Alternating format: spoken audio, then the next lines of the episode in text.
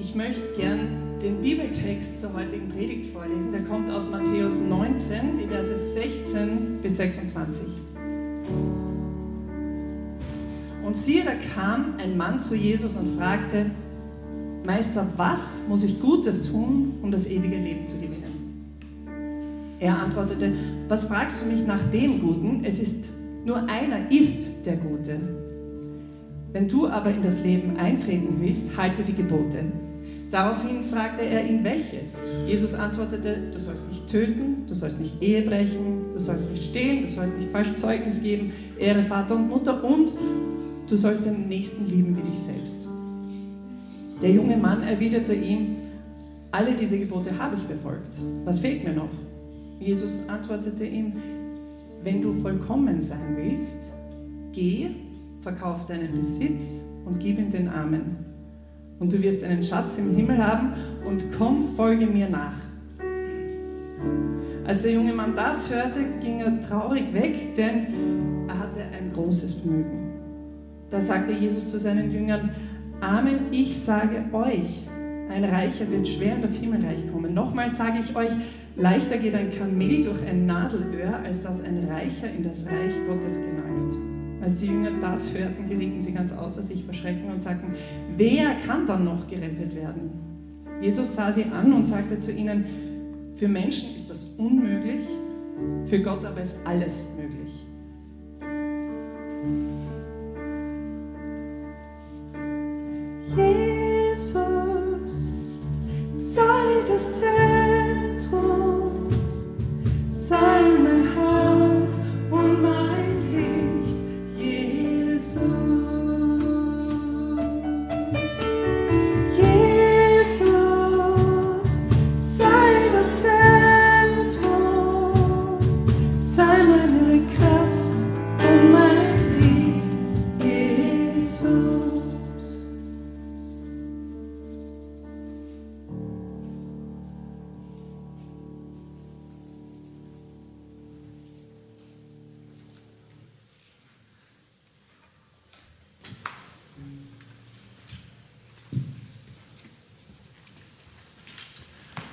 Verkauf deinen Besitz und dann komm und folge mir nach. Wo sind jetzt die echten Christen? Wo sind die, die das schon gemacht haben? Wo sind die, die aufspringen und sagen, ja, wenn Jesus etwas sagt, dann bin ich gehorsam? Ich muss zugeben, ich bin's nicht. Ich habe noch nicht alles verkauft. Jesus stellt diesen Mann vor eine extreme Herausforderung, nicht wahr? Warum tut er das? Von sonst niemandem hat Jesus so etwas verlangt, aber von diesem Mann verlangt er tatsächlich, verkauf alles, was du hast und dann komm und folge mir nach. Warum ist das so? Dieser Mann muss eigentlich der heiratsfähigste Mann im weiten Umkreis gewesen sein. Der Traumschwiegersohn aller Schwiegermütter von nah und fern. Vorgestellt wird er ja hier erst einmal nur ein Mann, also da erfährt man einmal gar nichts von ihm. Seinen Namen erfahren wir nirgendwo. Später dann äh, sagt aber Matthäus auch, er war ein junger Mann, erst 20. Und dann erfahren wir, dass er ein großes Vermögen hat. Jung, reich. Wenn wir ins Lukas-Evangelium blättern, dann steht dort sogar, er war ein führender Mann. Also er war jung, er war reich, er war mächtig und er war noch dazu fromm. Also was willst du mehr? Wir erfahren nicht, ob er fesch war. Tut mir leid, hier Damen. Also. Aber das ist eigentlich schon fast unwichtig. Wenn jemand jung, reich und mächtig ist, dann ist das Aussehen nicht mehr so wichtig. Herz, was willst du mehr? Die, die, Medienberater von Jesus müssen begeistert gewesen sein, als der auf Jesus zukommt und sagt, was muss ich tun, um ins Reich Gottes zu kommen? Die haben sich gedacht, boah, das ist schon, der ist schon aus einem anderen Holz geschnitzt als die Fischer und all die Leute, mit denen sich Jesus da umgeben hat. Der ist ein anderes Kaliber als die übrigen Jünger. Ja, wenn wir den gewinnen können, mit seinem Einfluss, mit seinem Reichtum, das wäre schon was, das, wär, das würde das, die Sache Jesu voranbringen. Und dann lässt Jesus diesen Mann so furchtbar abblitzen. Wie kann er das nur machen? Verkauf alles, was du hast. Wer tut das schon? Mit so einer Methode willst du eine Weltreligion gründen? Das kann nicht gut gehen. Da erreichst du keine Leute. Wer wird da noch sich als Anhänger Jesu finden, wenn er solche Dinge verlangt? Warum ist Jesus so streng gerade zu diesem Mann? Wir finden eine Begründung, eine sehr interessante Begründung, wenn wir uns diesen Text im Markus-Evangelium durchlesen. Da schreibt Markus, Jesus sah ihn an und weil er ihn liebte, sagte er, verkaufe, was du hast. Also warum verlangt Jesus das von ihm? Will er ihn loswerden? Will er ihm die Hürde möglichst groß setzen? Nein, er tut es, weil er diesen Mann lieb hatte. Na, hoffentlich hat er mich ein bisschen weniger lieb. Was für eine Liebe, ja? Eine Liebe, die ihn dazu bringt, zu sagen: Schau, dass du alles los wirst, was du hast. Jesus sah ihn an, heißt es, und bestimmt hat er gesehen, dass das ein wohlhabender Mann war. Ja, er war bestimmt entsprechend gekleidet. Vielleicht hatte er Ringe mit Edelsteinen an den Fingern, wie auch immer. Jesus hat sicher gesehen, dass dieser Mann wohlhabend war. Aber ich glaube, er hat noch tiefer gesehen. Er hat gesehen, dass dieser Mann eine echte Sehnsucht hat nach Gemeinschaft mit Gott. Der war einfach nicht zufrieden mit dem geistlichen Leben, das er bisher hatte. Er hatte ein Bedürfnis, mit Gott ins Reine zu kommen. Diese Frage, die dieser Mann stellt, die hatte nichts Falsches oder Verlogenes an sich. Ja. Viele Leute sind ja oft zu Jesus gekommen, um Empfangfragen zu stellen. Aber Jesus hat gesehen, der meint es wirklich ernst. Wir können jetzt darüber diskutieren, ob er wirklich alle Gebote vollkommen gehalten hat, so wie er es behauptet hat. Aber Jesus lässt das stehen. Jesus stellt das nicht in Frage. Jesus nimmt diesen Mann ernst mit all seiner Frömmigkeit, die er mitbringt. Wir würden dem wahrscheinlich sagen, komm, du bist einfach zu perfektionistisch. Das ist schon okay, wie du bist. Ja? So wie du lebst, das ist das Beste, was wir tun können. Wir Menschen sind einfach nicht vollkommen. Du bist schon in Ordnung so. Aber nicht so Jesus. Jesus sieht, noch mehr als diese Sehnsucht dieses Mannes nach Gott. Jesus sieht auch, dass dieser Mann innerlich zweigeteilt ist, innerlich zerrissen ist. Eigentlich ist da noch etwas in seinem Leben. Er ist nicht mit dem ganzen Herzen dabei. Und Jesus erkennt, dass es sein Besitz ist, der den Mann irgendwie gefangen hält, der ihm eigentlich im Grunde noch wichtiger ist als seine Beziehung zu Gott. Und das ist so ein bisschen wie wenn du jetzt nächste Woche zum Wiener City Marathon kommst, aber du nimmst deinen Expeditionsrucksack mit, weil du denkst, ich will auf nichts verzichten. Und ehrlich gesagt, wenn du mit deinem Expeditionsrucksack zum City Marathon kommst, dann schaffst du das nicht. Du wirst zusammenbrechen. Und das ist noch schlechter, als wenn du gar nicht angetreten wärst. Jesus will diesen Mann davon abhalten, sich auf einen Weg zu machen, so wie diesen Marathon, mit diesem schweren Rucksack. Mein Besitz muss erhalten bleiben, ich, ich muss mein Geld weiter genießen können.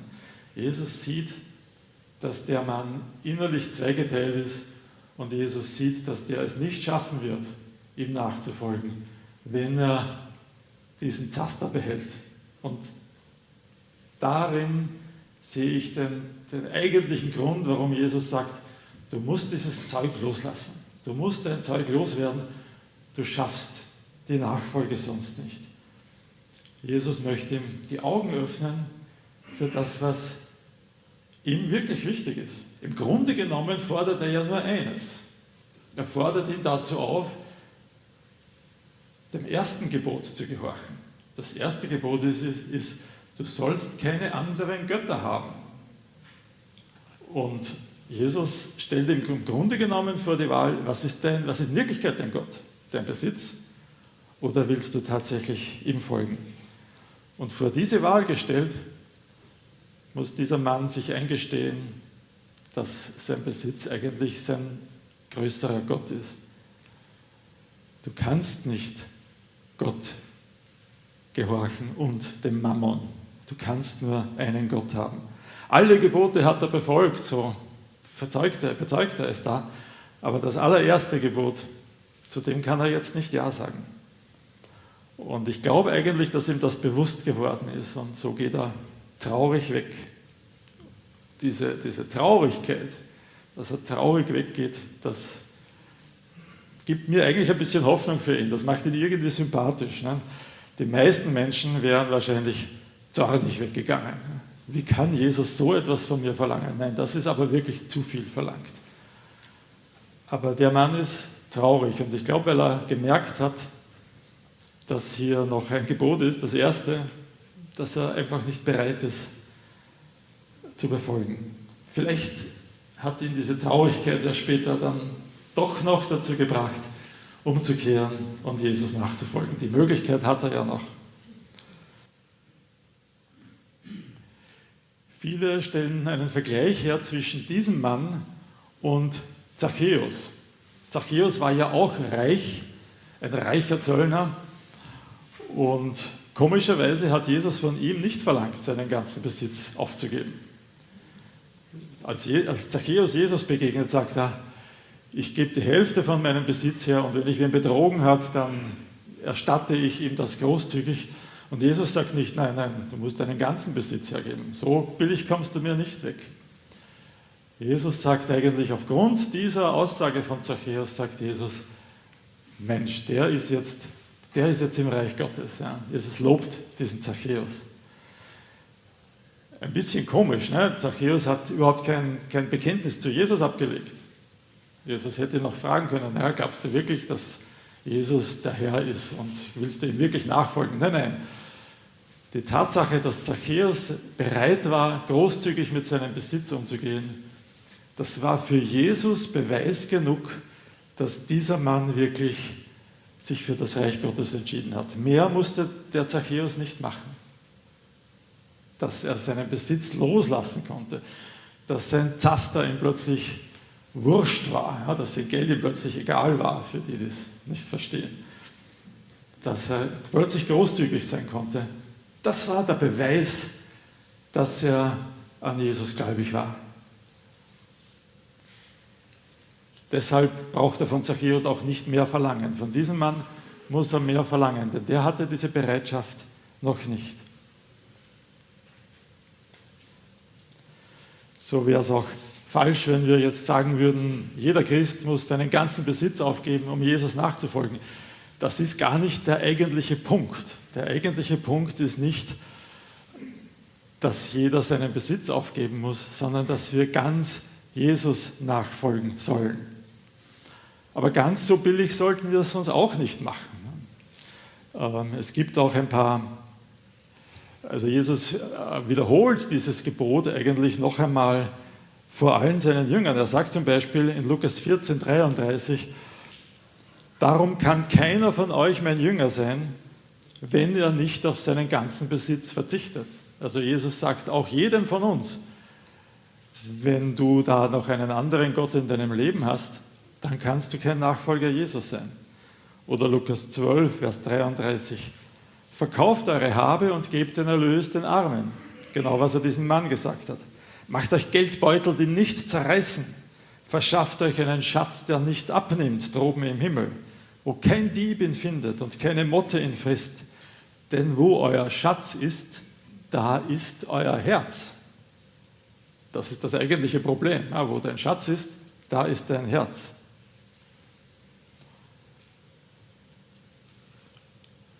Der entscheidende Teil von dieser Aufforderung an diesen Mann ist nicht das Verkaufe alles, sondern das Folge mir nach. Jesus nachfolgen ist das eigentliche Leben. Das bedeutet eigentlich alles. Jesus nachfolgen ist das Leben im Überfluss, das Leben, das Sinn hat, die Freude, die dir niemand, niemand nehmen kann, die Geldbeutel, die nicht zerreißen, mit dem Vergleich, den Jesus sagt. Und alles, was uns davon abhält, Jesus nachzufolgen, muss aus unserem Leben verschwinden. Alles, was uns hilft, Jesus nachzufolgen, muss in unser Leben hineinkommen. Und Geld und Besitz ist halt für viele etwas, was sie davon abhält, Jesus ganz nachzufolgen.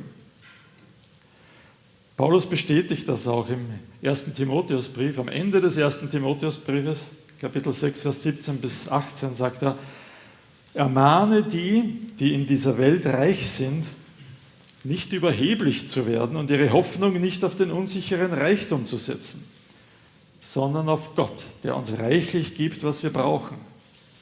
Sie sollen wohltätig sein, reich werden an guten Werken, freigebig sein und das, was sie haben, mit anderen teilen.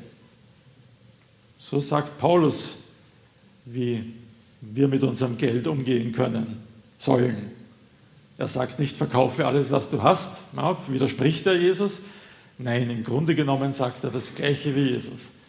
Er sagt, das, was du hast am Besitz, das muss Jesus nur untergeordnet werden. Das darf dich nicht von der Nachfolge abhalten. Alles, was du hast, ist dir im Grunde anvertraut worden von Gott.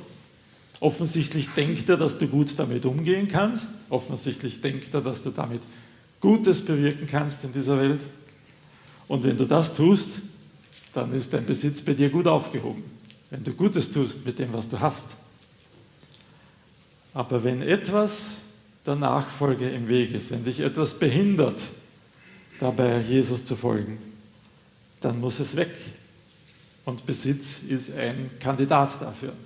Es gibt auch andere Dinge, die uns vielleicht abhalten, Jesus nachzufolgen. Ein leidenschaftliches Hobby kann uns davon abhalten, uns für Jesus einzusetzen. Eine Beziehung, die wir nicht loslassen wollen und die uns behindert. Eine Verletzung aus der Vergangenheit. Manche sind nicht bereit, das loszulassen und zu vergeben und sie sind abgehalten davon, Jesus nachzufolgen. Es gibt Dinge, die uns daran hindern, Jesus zu folgen. Alle diese Dinge müssen weg zu unserem eigenen Besten.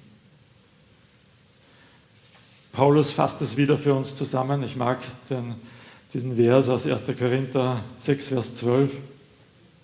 Alles ist mir erlaubt. Ja, und das dürfte so eine Art Schlachtruf bei den Korinther gewesen sein. Die haben das Evangelium verstanden. Ja? Die haben das Evangelium gut verstanden. Sie haben verstanden, dass es uns frei macht alles ist mir erlaubt. Aber dann sagt Paulus, ja, aber nicht alles nützt mir. Alles ist mir erlaubt, aber nichts soll Macht über mich haben. Und das ist das Entscheidende. Jesus will uns nichts wegnehmen, aber Jesus will, dass uns nichts behindert, dass, uns nicht, dass nichts Macht über uns hat, dass, uns, dass nichts in unserem Leben ist, was uns schädlich ist in unserem Glaubensleben. Dieser Mann, der hier zu Jesus gekommen ist, war zu diesem Zeitpunkt nicht bereit, ihm zu folgen. Was ist dem nicht entgangen? Jesus war schon auf dem Weg nach Jerusalem. Die entscheidenden Tage und Stunden in seinem Leben, nein, in der ganzen Weltgeschichte standen unmittelbar bevor. An diesem entscheidenden Punkt hätte dieser Mann bei Jesus sein können. Jesus hat ihn dazu eingeladen. Er hätte das miterleben können, er hätte das bezeugen können.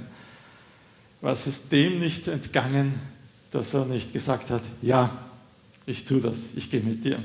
Wie schade.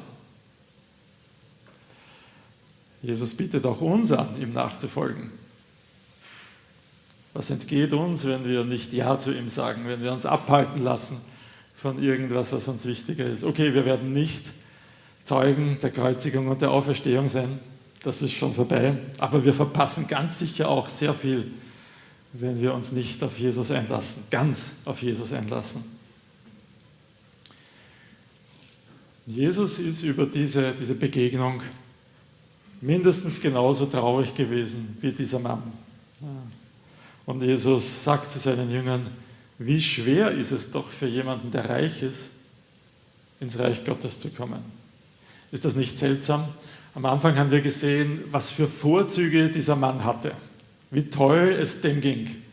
Und sind wir nicht ein bisschen neidisch gewesen? Also ich schon, ja, reich, jung, vielleicht auch noch fesch, mein mächtiger Wahnsinn. Welche Vorzüge hat er? Aber jetzt zeigt sich, dass diese Vorzüge, dieser Reichtum, den der mitbringt, für ihn zum Nachteil wird, zu einem Hindernis wird, Jesus nachzufolgen. Ist es vielleicht auch bei uns manchmal so, dass das, was wir uns wünschen würden, das, was wir als Vorzug empfinden, uns vielleicht zum Schaden werden kann? Wärst du gern reich oder wärst du gern besonders sportlich oder schön oder beliebt oder irgend sowas? Wäre doch toll, nicht wahr? Aber ehrlich, wärst du dann noch da? Ne? Würde dich das nicht abhalten davon, Jesus zu folgen? Würde es uns das nicht viel schwerer machen, uns ganz auf ihn zu verlassen? Manches, was wir uns wünschen, was wir als Vorzug empfinden an einen Menschen, ist vielleicht am Ende sogar ein Hindernis im Glaubensleben. Die Jünger sind total entsetzt über das, was Jesus hier sagt. Das heißt, sie sagen, puh, wer kann dann noch gerettet werden? Und ich glaube, sie haben recht. Im Grunde genommen sitzen wir doch alle mit diesem Mann im gleichen Boot. Auch wenn wir sagen, naja, so reich bin ich wieder nicht, so viel habe ich wieder nicht. Aber haben wir nicht jeder von uns irgendetwas, was uns wichtig ist im Leben, was wir nicht so gerne loslassen würden? Im Grunde genommen hat doch jeder etwas, was er nicht so gerne loslassen würde für Jesus. Wer kann dann noch gerettet werden? Und Jesus bestätigt sie. Jesus sagt, bei Menschen ist das schwer. Sehr, nein, unmöglich, sagt er. Für Menschen ist es unmöglich. Da gibt es nichts herumzudeuteln. Ja, machen wir uns nichts vor. Keiner von uns wäre von sich aus zum Glauben an Gott gekommen. Keiner von sich wäre, wäre von sich aus hierher gekommen. Für Menschen ist es unmöglich, sagt Jesus. Aber für Gott ist alles möglich. Haben wir das verstanden? Jeder, der hier sitzt oder vor dem Bildschirm zuhört, ist ein Wunder Gottes. Das ist Gottes Handeln, dass wir ihn gefunden haben. Es ist Gott, der sich uns gezeigt hat, nicht wir, die wir ihn gesucht und gefunden haben. Keiner von uns wäre auch nur annähernd fähig, dieses erste Gebot zu erfüllen, Gott an die erste Stelle zu setzen, ihn Gott sein zu lassen, sonst nichts zu unserem Gott zu machen. Keiner von uns hätte den Weg zu Gott gefunden, wenn Gott sich nicht uns gezeigt, uns offenbart hätte. Aber genau das hat Gott gemacht. Und am deutlichsten in Jesus. In Jesus ist er uns den ganzen Weg entgegengekommen. Nicht auf halbem Weg, er ist uns den ganzen Weg entgegengekommen. Er hat uns den Weg zu sich eröffnet. Er ist am Kreuz dafür gestorben, damit wir eine bereinigte Beziehung zu Gott haben können. Was für ein erstaunliches Handeln Gottes. Und dafür können wir ihm nur danken und ihn anbeten. Und eine gute Gelegenheit dafür wird dann gleich das Abendmahl sein, das die Karin dann anleiten wird wo wir genau an diese Sache denken, dass Jesus den ganzen Weg zu uns gegangen ist, damit wir bei ihm sein können. Ein Wunder, das er an uns getan hat.